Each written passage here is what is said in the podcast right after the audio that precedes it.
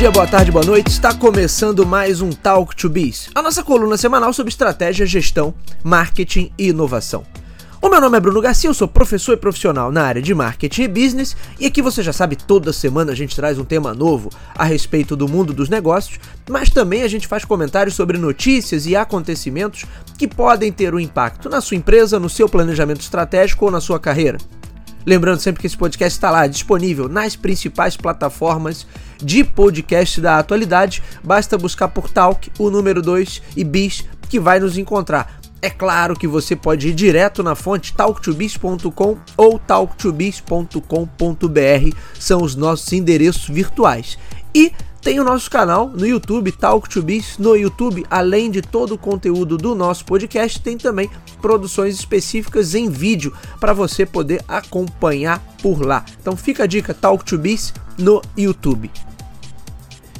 E hoje nós vamos fazer uma reflexão mais uma vez sobre inovação, mas dessa vez falando sobre a curva de adoção da inovação e por que que alguns produtos inovadores não conseguem sair do seu nicho ali da sua bolha de early adopters, de, de consumidores mais inovadores e ganhar o grande público.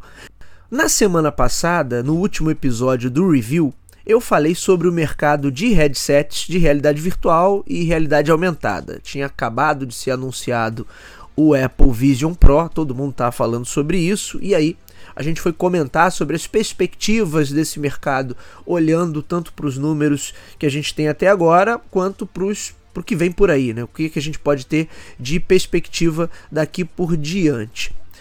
E aí acho que se você não ouviu ou não assistiu a esse comentário do review, acho que vale a pena dar uma olhada, porque tá bem legal e a gente está dando uma, um, um, panorama bem interessante sobre o que é hoje o mercado de headsets. Mas um dos pontos é que nós vimos como é difícil para alguns produtos, por mais impressionantes que eles sejam, ganhar apelo massivo, quer dizer, serem adotados por fatias maiores de públicos. São muitos os casos, principalmente no campo da tecnologia, mas não fica restrito também só a essa área, de produtos e serviços que acabaram não funcionando como negócios ou que até funcionaram de certa maneira, mas de forma isolada para um nicho ou em alguns casos até se tornando um item meio cult ali, mas que de uma forma ou de outra não conseguiram funcionar como negócios numa escala industrial, numa escala massiva. A lista é grande, a maioria deles já foi até esquecida pelo público, mas se a gente começar a puxar pela memória, né, a gente tem, por exemplo, a linha Motorola Atrix, que era uma linha ali que fazia um, um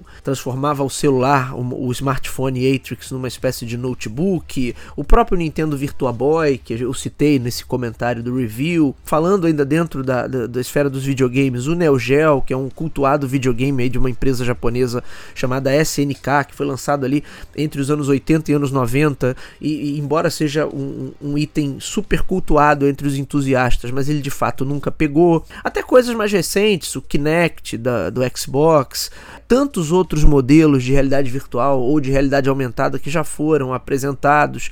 Isso sem falar de serviços digitais com tantas redes sociais, aplicativos, plataformas que são lançados com recursos incríveis ali, muito interessantes, mas que simplesmente não caem nas graças do público.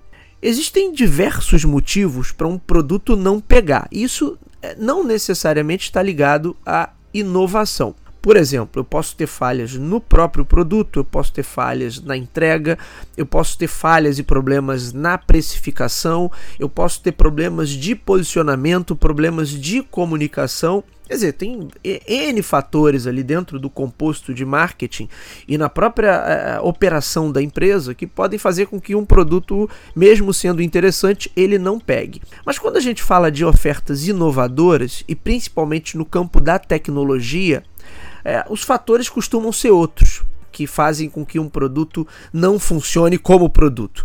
Na maior parte das vezes, essas novas tecnologias, quando envolvem inovação, elas esbarram no que a gente chama de curva de adoção de inovação. Um conceito que eu já trabalhei aqui em episódios mais antigos do Talk to Biz e que vale a pena a gente revisitar agora, já que o tema, né, das, desde a semana passada para cá, vem sendo esses headsets de realidade virtual e de realidade aumentada. Vamos lá, a curva de adoção da inovação foi tratada inicialmente no trabalho de Fusion of Innovation, um livro do autor Everett Rogers, se eu não me engano, de 1962. Nesse trabalho, o autor mostra que as inovações tendem a começar com uma adesão pequena e que, se tudo correr bem, é claro, essa adesão vai aumentando. Ele, inclusive, é, determina ali meio que uma proporção para cada etapa dessa curva de adoção da inovação. E essa primeira, esse primeiro grupo né, seria ali de mais ou menos 2,5% dos consumidores, que são aqueles que são considerados efetivamente inovadores, Aí você tem um grupo, um segundo grupo, que na estatística dele compõe ali mais ou menos 13% do, da população, que é o que a gente chama de early adopters, os adotantes iniciais. E somente depois de passar por esses dois grupos é que um produto teria ali a adoção das massas, teria a adoção das maiorias. Primeiro a maioria inicial, que aí ele divide em 34% do público, e depois uma maioria tardia, outros 34% do público. Finalmente os retardatários, que seriam cerca de 16% do público, que aderem a um produto quando ele praticamente já está chegando ao fim do seu ciclo de vida. Na verdade, se a gente olhar esse gráfico aí da curva de adoção de inovação, vocês acham facilmente na internet internet, é só jogar no Google ele acompanha de certa maneira aquela aquele ciclo de vida do produto, né, de introdução, ascensão, maturidade e depois declínio. Só que no caso de produtos inovadores, você tem a introdução e não necessariamente a coisa passa por uma expansão, por, um, por uma fase de crescimento.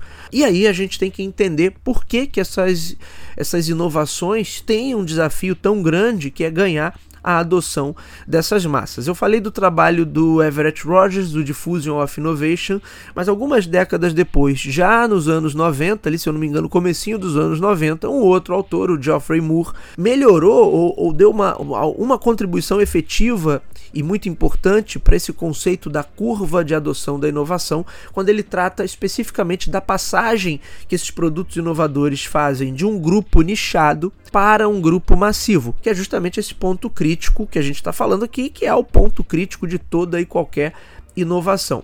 Quando é que um produto deixa de ser apenas coisa dos entusiastas e ganha a adesão do grande público, se transformando em um negócio de escala, verdadeiramente? Essa é a grande pergunta, o grande desafio que vai nortear a tomada de decisão dentro de uma empresa em relação ao lançamento de um produto ou sobre acelerar ou não, ou impulsionar ou não, aumentar ou não os investimentos para que um produto decole. E isso acaba sendo muito mais complexo do que parece. A maioria das pessoas tende a acreditar que se trata apenas de uma questão de precificação, principalmente quando envolve inovação tecnológica.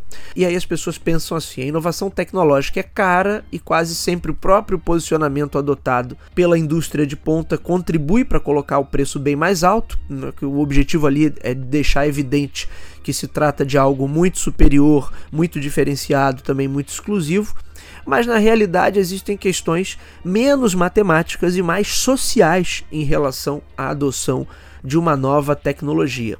E é aí que entra o livro do Geoffrey Moore, que é o Crossing the Chasm, quer dizer, cruzando o abismo. E o abismo é que é esse desafio né, do, do produto sair do apelo de nicho para ir para um apelo massivo. Esse abismo não é um impedimento pelo preço, mas principalmente um impedimento pelo entendimento social a respeito de uma inovação. Vamos lá.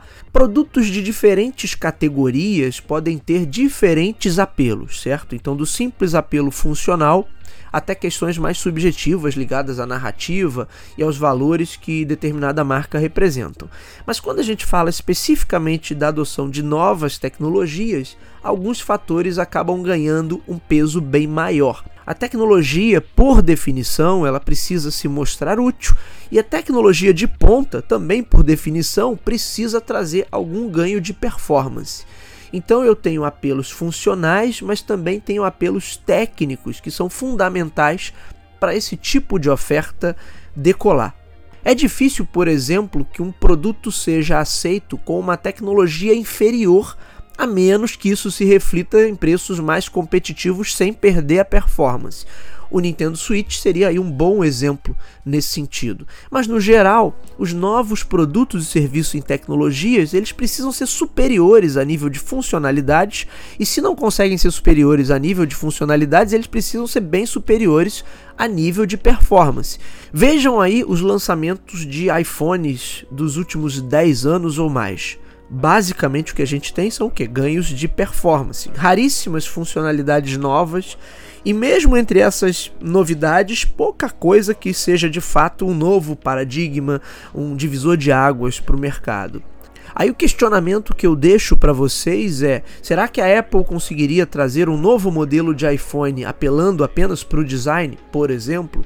Improvável, né? Por mais forte que a marca seja, a gente sabe que ela, que ela é uma marca magnética e é uma love brand, mas é improvável que no caso de um produto tecnológico ela conseguisse apresentar um novo modelo que não trouxesse algum tipo de ganho de performance. E aí já faz décadas que a indústria de tecnologia e todas as suas derivações nas mais diferentes categorias de produtos ou serviços acaba se ancorando nessa questão, novas funcionalidades e no conceito da performance como os principais ganchos. Do contrário, qual seria o motivo que as pessoas teriam para aderir a um novo produto, ou a um novo serviço ou a um novo conceito tecnológico? O que foram os Palm Tops e toda a febre em relação aos assistentes digitais, aos, aos, aos Personal Digital Assistants, PDAs, né, nos anos 90 até início ali, dos anos 2000?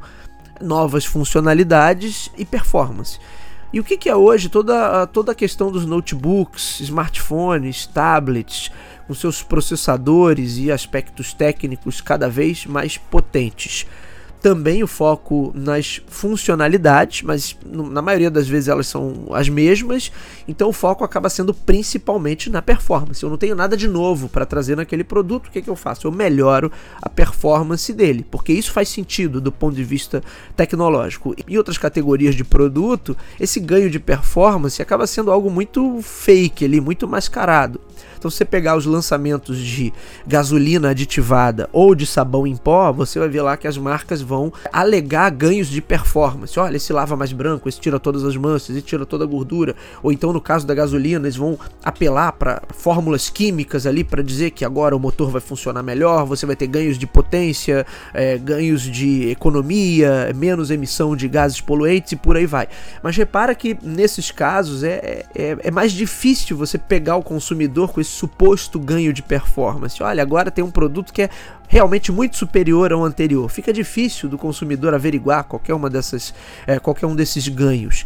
É, já no caso da, da indústria tecnológica especificamente, isso fica bem evidente. Por isso é, é, perceptível né, o ganho de performance entre um produto e outro de uma geração mais nova. E aí isso acaba se transformando no principal gancho que a indústria tem para trabalhar. Aí vamos pegar um outro exemplo. Por que, que os notebooks híbridos com tela touch, que são ali notebook e tentam ser tablet ao mesmo tempo, eles não se massificam. Entre outras coisas, mas na minha visão, o principal ponto é que o público não enxerga tantas novas funcionalidades e ganhos de performance na relação direta ao preço mais alto que se paga por esses produtos, por eles terem mais recursos. Ou seja, por aquilo que é oferecido, as pessoas não acham que vale tanto a pena assim pagar mais caro. Agora, se a gente olhar outros exemplos, a gente tem toda a crescente onda de internet das coisas nos últimos anos, de smart speakers como a Alexa dentro da nossa casa. O que, que eles oferecem no final das contas? Funcionalidade e performance. Como esses produtos nos ajudam né, em nossas tarefas, sejam pessoais, sejam de trabalho, como eles podem tornar várias delas mais fáceis, intuitivas, automáticas. Esse é sempre o ponto com a tecnologia.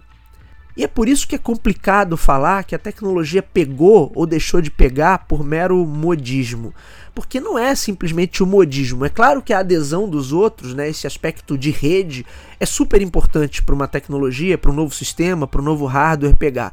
Mas eu, eu focar apenas no modismo seria leviano. É claro que eu tenho sim barreiras sociais, mas aí barreiras sociais e modismo são coisas muito diferentes. Todo produto que representa uma ruptura a nível tecnológico depende de uma aceitação, depende dessa aceitação social principalmente quando esse novo produto é muito diferente e distante de tudo aquilo com o qual a gente já está acostumado. E aí a gente pode encaixar perfeitamente o exemplo dos headsets de realidade virtual barra realidade aumentada. Não só os da Apple, mas todos eles. O preço pode ser uma barreira, mas a gente entende que é o posicionamento de preço tradicional da tecnologia de ponta. Porém, uma barreira muito mais difícil de ser quebrada, de ser ultrapassada que o preço, tem relação com a dinâmica social ao redor dessa tecnologia. A maneira como a coisa vem sendo tratada, chamando de face computing ou de facing gaming, nos dá a dimensão de como esses equipamentos geram estranheza na percepção das pessoas. No final das contas é isso, né? É um computador na sua cara. Isso somado a outras questões como o quanto isso pode influenciar o comportamento, o desenvolvimento das pessoas, das crianças principalmente, ou pontos até muito mais práticos, como a dificuldade física mesmo de permanecer muito tempo usando esse tipo de geringonça, fazem com que determinados pontos sejam realmente difíceis de superar. Essas questões práticas às vezes são muito mais determinantes do que o preço ou a vontade efetiva de se usar uma determinada tecnologia. E aí a grande questão que fica é: esses produtos podem sobreviver enquanto nichos ou torna-se uma questão de vida ou morte ultrapassar o chamado abismo, né, como Geoffrey Moore classificou, e ultrapassar esse abismo para sair da, da, do clube ali dos entusiastas e dos early adopters e ganhar de fato a adesão massiva. E aí a gente começa a olhar também para fatores que são muito mais corporativos, internos até, do, do que em relação aos usuários. Vamos olhar um outro exemplo aqui dos televisores 3D, que em algum momento foram chamados aí da próxima sensação da indústria de TV e entretenimento doméstico. Não há interesse suficiente do grande público, no caso não houve né, interesse suficiente do grande público, embora a tecnologia tivesse os seus entusiastas. E aí, pela visão financista de curto prazo que hoje acaba predominando no mundo, a decisão da indústria foi mais do que previsível, descontinuar os televisores 3D. Mas em outros casos, a empresa pode estar satisfeita de atingir um determinado segmento, mesmo que pequeno, e por diferentes razões pode fazer sentido para ela, dentro de uma estratégia mais macro, manter um produto vivo dentro de determinado grupo, ali dentro de determinado segmento, mesmo que isso não represente vendas massivas, no, no, muitas vezes da forma que se espera hoje. Um exemplo da própria Apple. No mercado mundial de computadores pessoais, as linhas de produto Mac, né, Macintosh tradicional, Macintosh, representam menos de 10% das vendas. Praticamente 90% dos dispositivos vendidos no mundo hoje usam arquitetura PC. Isso não significa que seja necessariamente um negócio ruim para a Apple a venda de Macs, tanto é que ela continua lançando novos modelos, mas certamente não é o que torna a empresa uma companhia avaliada em mais de um trilhão de dólares. Então, essa avaliação, se o produto vai gerar o retorno ou vai trazer os resultados necessários dentro daquele pequeno segmento, ou se ele precisa de fato ultrapassar o abismo ali, furar a bolha dos early adopters e ganhar apelo massivo, acaba sendo uma decisão indústria por indústria. No caso da Apple, por ser uma empresa global, internamente nos Estados Unidos, as vendas da linha Mac representam bastante, mas quando vai para o cenário global, aí a dominância é do mercado de PCs, não tem jeito. Por fim, eu acho que a gente pode enumerar aqui alguns pontos que acabam sendo questões-chave para a adoção de novas tecnologias. Isso vem do trabalho lá do próprio Everett Rogers, quando ele cria essa teoria da curva de adoção de inovação e eu acho pertinente a gente refletir por aqui sobre isso. Vou botar aqui cinco pontos que são fundamentais para a adoção de novas tecnologias. O autor fala, por exemplo, no conceito de vantagem relativa. E o que, que ele explica? Que a probabilidade de adoção de uma nova tecnologia cresce na medida que a inovação apresenta vantagens evidentes em relação ao produto, serviço ou comportamento atual. Ou seja, eu estou lançando uma nova tecnologia, o quanto fica evidente que aquilo ali traz os chamados ganhos de performance. Essa vantagem relativa a gente poderia traduzir com ganhos de performance. Então, olha, realmente é bem interessante usar isso aqui por conta de tal coisa. Né? Eu tenho uma vantagem relativa ali que está muito visível. Outro ponto que o próprio Rogers coloca é a compatibilidade com os sistemas e valores atuais. Quanto mais a inovação for compatível com uma situação pré-existente é, de comportamento, de hábitos ou de crenças e valores, de questões culturais mesmo da sociedade, maior a probabilidade da sua adoção.